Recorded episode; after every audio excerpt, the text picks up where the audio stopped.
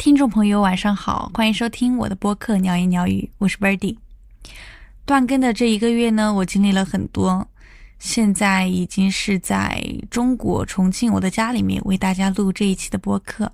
今天这一期播客呢，主要是想和大家一起分享我在美国旅游的最后一段经历。其实这个世界上很多事情的发生都是让人没有任何准备的，出人意料的。就比如说这一次回国。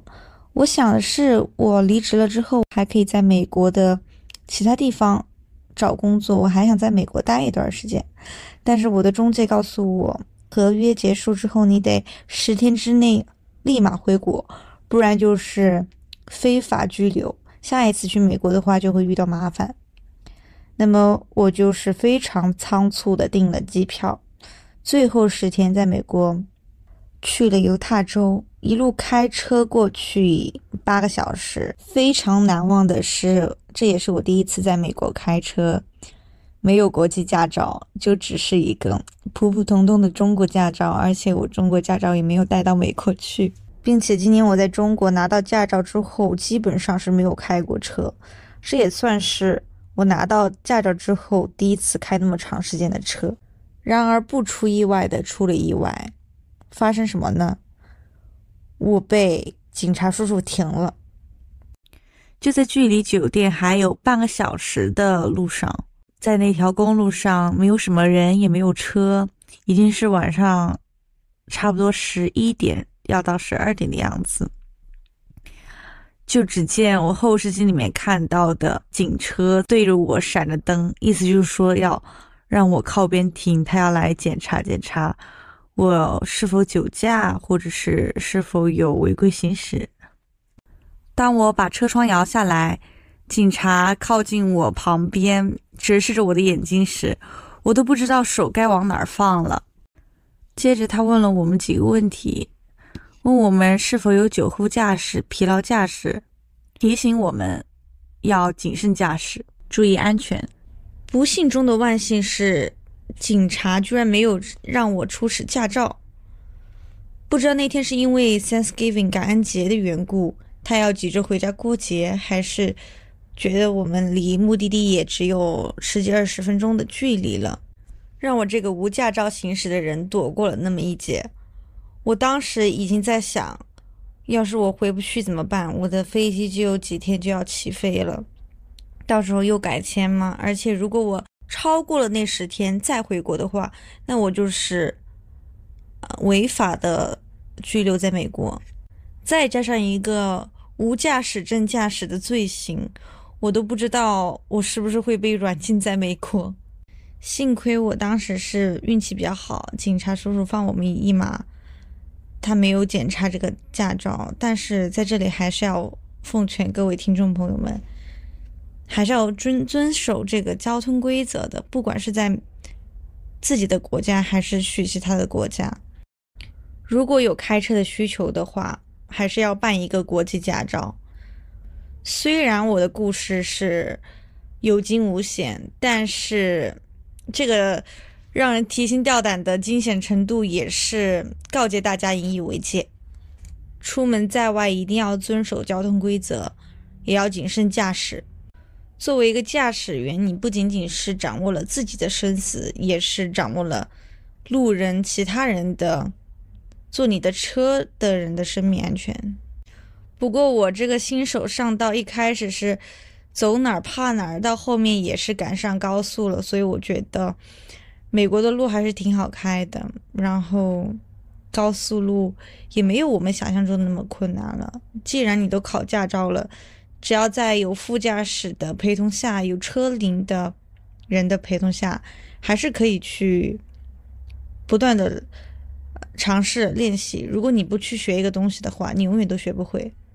我为什么说到这个呢？因为我有好多朋友，他们就是已经领了驾照了，但是他们迟迟不肯上路，因为他们害怕。就是我的闺蜜就是这样子的。其实一开始我也很害怕。但是你们想想，八个小时的路程，我们总得换人开车吧，是吧？不然的话就会存在疲劳驾驶的问题。我觉得你让我一个人开车连续开八个小时，我也受不了啊。所以在这个时候，我觉得我应该是担起那一份责任。而且疲劳驾驶对大家也是存在很高的这个安全系数的问题的。但没想到我的同伴也真的是很信任我。作为一个新手，他居然能在我开高速公路的时候他就睡着了。我当时，我当时在跟他说话来着，然后他就不理我了，他就真的睡着了。我，然后我就更紧张了，我就更聚精会神了。此时此刻，我的生命还有大家的生命安全都是掌握在我的方向盘上，我不能放松一秒钟。所以，当那个阶段我是很紧张的。但是我开了十几二十分钟之后，我当我习惯了这个模式，习惯了这种感觉之后，我也觉得我可以适应，我可以去 handle 这样的一个情况了。我记得当时是下着很大的雪。我把远光灯一打开，就像就像那种恐怖电影一样，就是全部都是白花花的雪，一片黑暗。除了那那片黑暗，你就只看得到白色白花花的雪向你扑面而来，就像要袭击你的那种感觉。所以我都不太敢，就是一直开着那个远光灯，因为它会给我的视觉造成一种很疲疲劳的现象，而且。我真的会很晕，路面上的这些干扰物就没有办法，你就是得克服它。而且它不是那种小雪，它真的是大雪，美国、加拿大的那种大的雪向你扑面而来，就真的真的很恐怖。特别是还是在一片漆黑，你就什么就看不到的一个情况下，你就只看得到黑色和白色的雪，还有一些路灯。我印象最最深刻的是，我把远光灯开着的时候，我还看到路上有那种动物死去的尸体就在我面前，有那种，嗯，鹿还是小兔子什么的，血淋淋的，就是这样躺着一块儿在那儿，把我吓得半死。大家能想象吗？就是在黑夜、夜黑风高的情况下，下着很大的雪，你一个人开车，然后你的朋友在旁边睡着了，你还是个新手，在公路上你你还遇到那种动物的尸体，就是我，这就是我当时的那个遇到的场景。不过我还是觉得我自己挺有成就感的，因为我最终还是克服了所有的困难，我最终还是把它开回到了酒店。就是我觉得能完成这么一件事情，已经算是在我人生路上已经算算是一个非常大的一个成长的记号了。就是我感觉那个方向盘在我手手上那种掌控它的感觉，有一种姐就是女王自信放光芒的的那种感觉。我等会儿就要唱出来了。总而言之，开车还是挺让人开心的。不过也会有让人觉得很无语的瞬间，就是对面会车的一些车哈，他就开着那种，嗯，远光灯闪瞎了我的眼，就是这种。他明明知道他的对面有人会车，他也不关他的那个远光灯，而且我有闪两下，就是提示他我这边有会车过来了，然后他还是不，他还是不关他的那个远光灯。大家大家能够想象吗？又黑，你啥也看不到。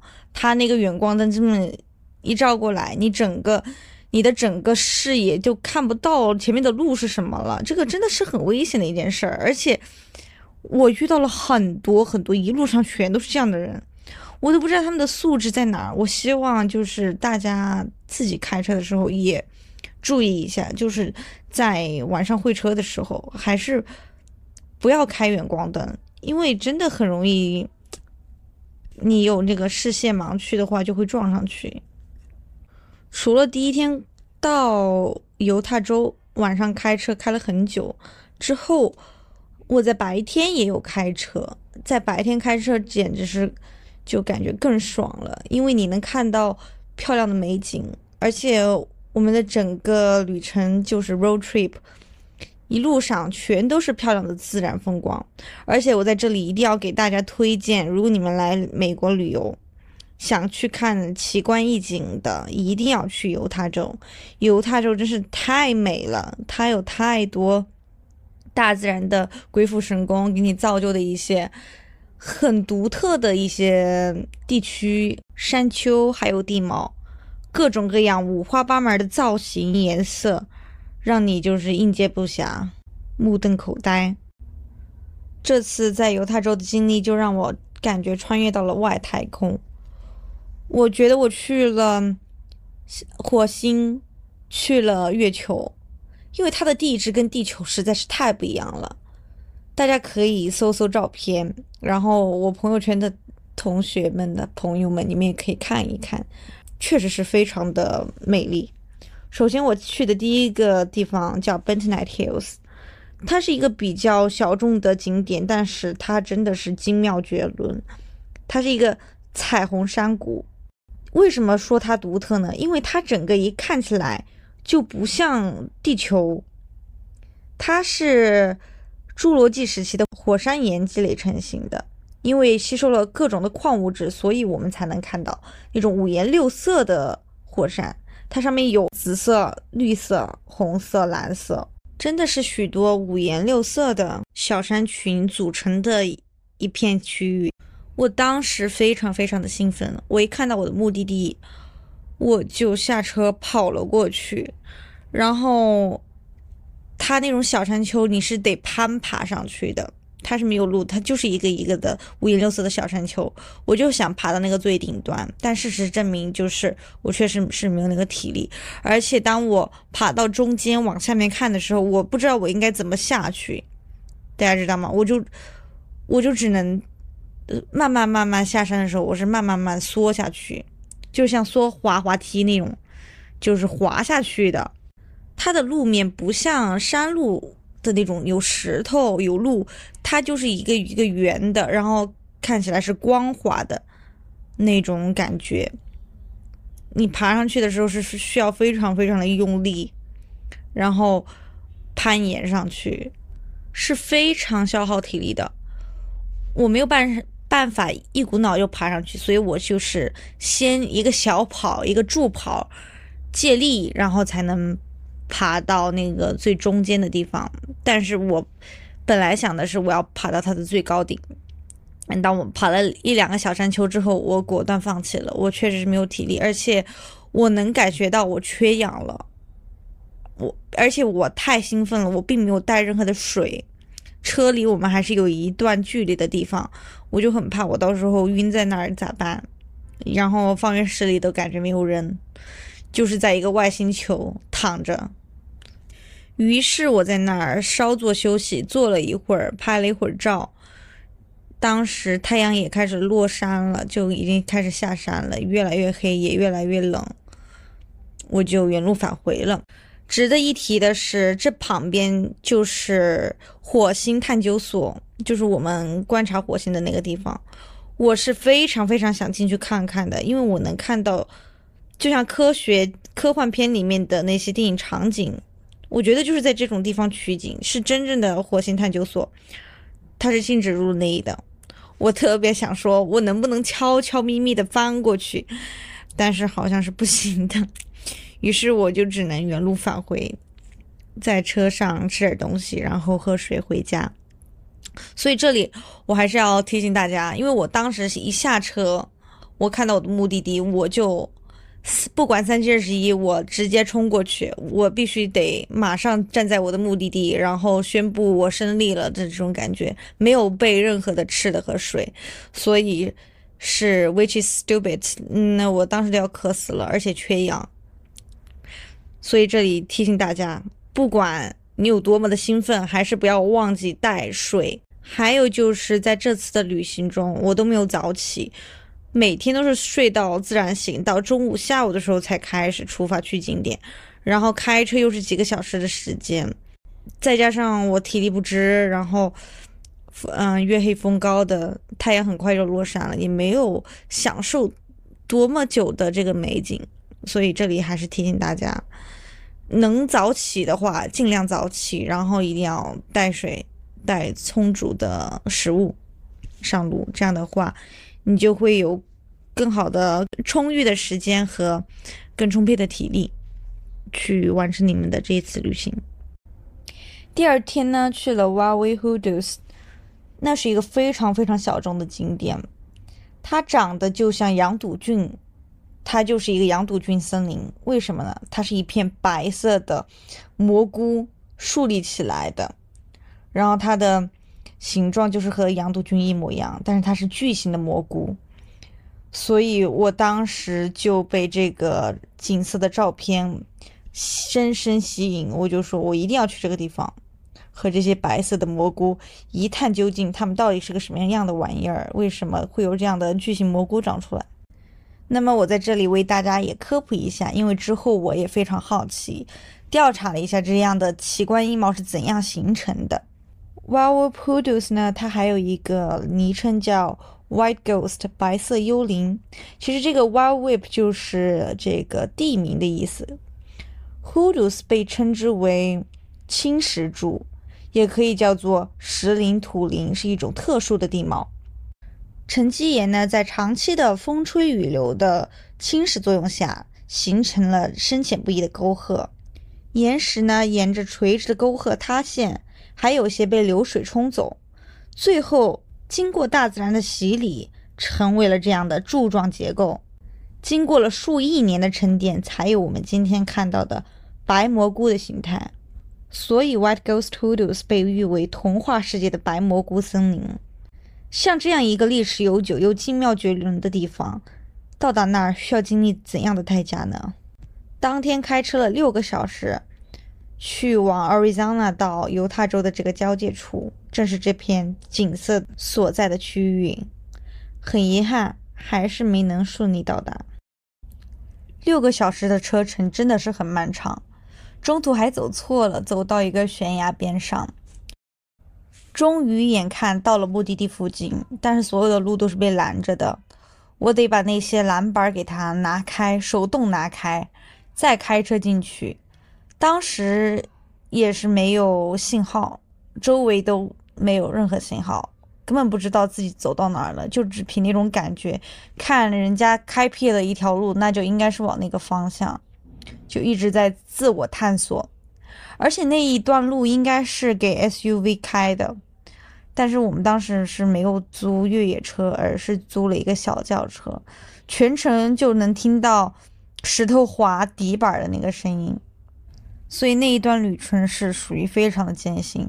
到最后，那个车确实是实在是过不去了，只能越野车才能开得过去，再开的话车就会被撞坏。因为我们已经看得到那个路前面已经有那种车被撞坏的痕迹，一些车的一些零件掉下来，于是就决定下车自己徒步探索。但是又没有 signal，又没有信号，根本就不知道还要走多久才能走到。沿着河床就一直走呀走呀走呀，希望透过这个河床，或是穿过这片丛林，就能找到目的地。我眼看着太阳就下山了，日照金山，像是金灿灿的圣光洒向大地。这片金灿灿的日落，给了当时疲惫又迷茫、不知道该何去何从的我一丝慰藉。我感觉我好像还有体力继续去探索那片属于我的目的地一样。不过最后经过大家的商量，由于天色渐晚，还是决定往回路走。因为不知道前面还要走多久，也不知道是否会有野生动物，在那片没有信号的地方上，我们只好原路返回。原路返回的途中，我是挺不甘心的，因为涉山拔水，花了六个小时，终于来到这儿了，结果最后关头放弃了。一当我找到有 signal 有信号的时候，我立马打开各种旅游攻略，去看那个目的地到底应该怎么走。然后我看到人家说的是，其实你再往河床走一段时间，走个二十分钟，其实就到了。然而我们没有走那二十分钟，最后也没有看到所谓的大蘑菇。不过有趣的是。在我们走错路的那一段，我们不是走向了那个悬崖吗？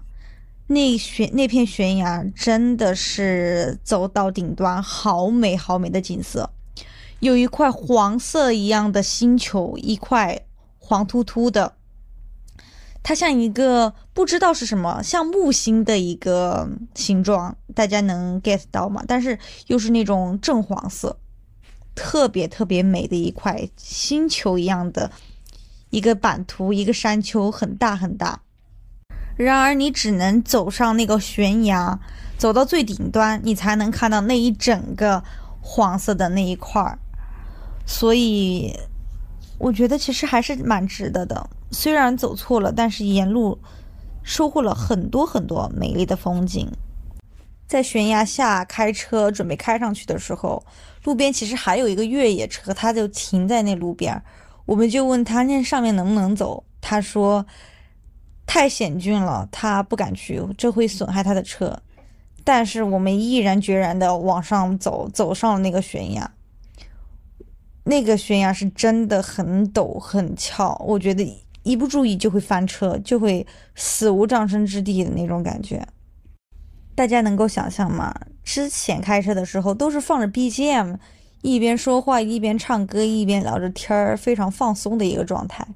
但是开那段路的时候，没有一个人说话，BGM 也关掉了，屏住呼吸全程，眼观六路，耳听八方。生怕打了一个喷嚏把车打翻了的感觉。总而言之，屏着呼吸还是顺利的、安全的、完整的到达了那个悬崖头上，最后也是顺利的开下去。开下去之后才发现，哦，原来是开错路了。Road trip 自驾游的乐趣就在于，你看到一个美丽的景色，你就可以停下来，想待多久待多久。于是，在我们前往正确道路的那条支路上，看到了一个类似月球的一片，真的是 fly me to the moon 了。那个质地就是感觉是我行走在月球上的一模一样，而且远看那一片是黑色的，近看它又是那种灰色的，和我电视上面看到的月球没有两样，没差。而且那个土是多么的神奇。它拍在我白色的衣服上，它不会留任何灰，就是我一拍它就全部干净了，而且是灰色的，它不会留任何的颜色在我的白色衣服上，所以我真的就觉得哇，我又来到了一个外星球，今天去了木星和月球，然后我就在那一块月球上跑过来跑过去，弹过来弹过去，滚过来滚过去，因为反正它也不会留一点灰。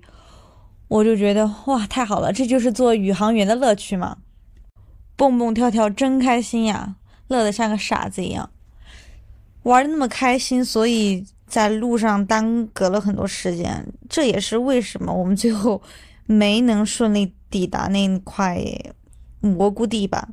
如果我们早一点到了那块蘑菇地，我们徒步的时间也会相对充裕一点，太阳也不会那么急着下山。也许就能找到那块蘑菇地了，所以这也是一个美丽的遗憾吧。这让我延伸到一个问题：在路上的风景重要，还是目的地更重要？当时的我享受着每一块、每一个地方的路程和沿路的风景，但是最后却没有到达那块目的地。如果再来一次，我还会选择停留在这路途上吗？还是花更多的时间和精力而去向我所想要的那个目的地呢？到底是过程更重要，还是结果更重要？说实话，我没有办法想象，我如果开车到那儿六个小时，最后看到了那个白色的蘑菇，我会感觉到很兴奋、很激动。但是，我错过了那些路程上的美好，那片土星和月球。我难道不会也有遗憾吗？沿途的风景也带给了我无尽的快乐，而且我自己发现的风景是没有经过任何人的介绍和引荐，是我自己找到的，在我心目中更独一无二、更特别、印象深刻。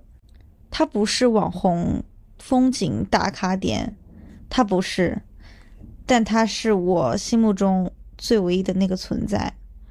是我曾经去过的月球和土星，所以回归到这个话题，我认为我是不愿意为了这个看似美好的结果去省去那些意义重大的过程。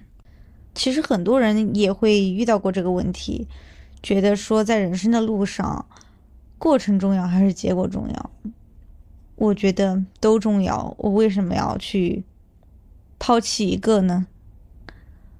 所以这件事情带给我的反思就是，如果我可以早上起床八九点钟就起，或者七八点钟就起，那么我一大早开上那儿，大概三点钟就到了，那么我也许有时间去探索，也有时间到我的目的地。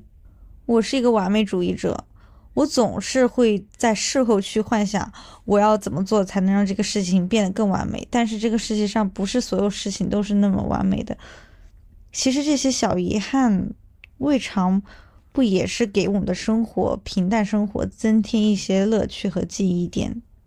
也许当我真的到了那个蘑菇，我发现它的照片与实物不符，或者是我觉得它没有我想象中的那么好看和惊艳，我也许还会失落呢。反而是我没有见到他，他在我生命中一直有一种神秘感，让我想去探索。我在事后还会去 Google 它，去看这样的地形是怎么形成的。原来它有一亿年的历史。说不定某一天我回美国故地重游，揭开它的真面目呢。总之，有遗憾也是挺美的。旅游嘛，开心就好啦。今天的播客就到这里啦，希望大家可以享受自己的旅途，不管是过程还是结果。祝大家晚安，我们下期见。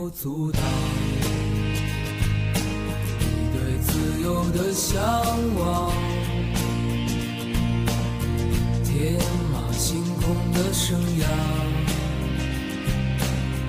你的心了无牵挂。穿过幽暗的岁月，也曾感到彷徨。当你低头的瞬间，才发觉脚下的路，心中那自由的世界，如此的清澈高远。盛开着永不凋零蓝莲花。